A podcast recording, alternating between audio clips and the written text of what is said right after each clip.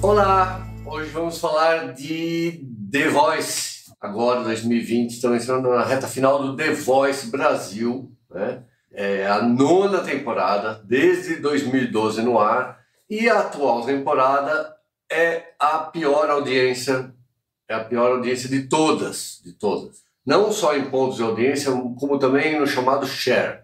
O share, ele é a participação de um programa no universo TVs ligadas. Então, por exemplo, hoje, na atual edição, de cada 100 aparelhos de TV ligados na Grande São Paulo, que é onde conta mesmo a publicidade, as pessoas ficam bravas. Por que fala só de São Paulo? Porque é aqui que conta, infelizmente. Se um programa vai bem na Paraíba e vai mal em São Paulo, ele sai do ar.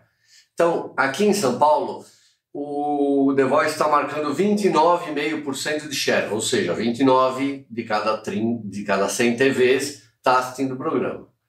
Essa é, esse aqui é o pior share do programa desde 2015, quando foi 34,5% de share, 34,5%, 34 de cada 100 TVs ligadas. Né? Então, o que está acontecendo com o The Voice? Na minha opinião. Primeiro, tem essa questão da Fazenda. A Fazenda está indo bem. Na semana passada, o The Voice amargou a segunda colocação, vice-liderança, isso nunca tinha acontecido. Então, a Record com a Fazenda está indo bem. Mas não é só isso, não. Acho que tem o formato também. São nove anos seguidos, sabe?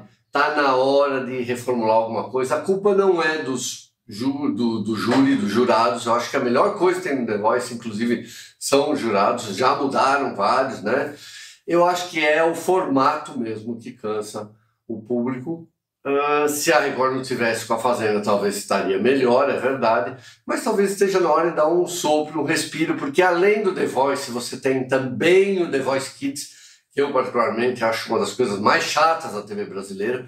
E você também tem congêneres, né? Em outras emissoras como a Record tem o Canta Comigo, agora tem o Canta Comigo Tim, vai ter o Canta Comigo Fim de Ano. Então acho que é muito canta, sabe? Muito, é, muita can, cantoria.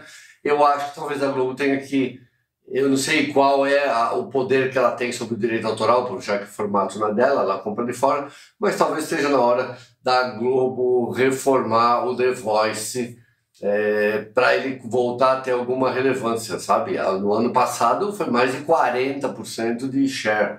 Então, de um ano para o outro caiu muito. Então, tem a ver com escolha de, de candidatos e talvez também tenha a ver com escolha é, um novo formato, né? Fazer um novo formato ou fazer alguma mudança, enfim. Mas o jeito que tá, tá caindo, tá bom? Beijos, passa bem.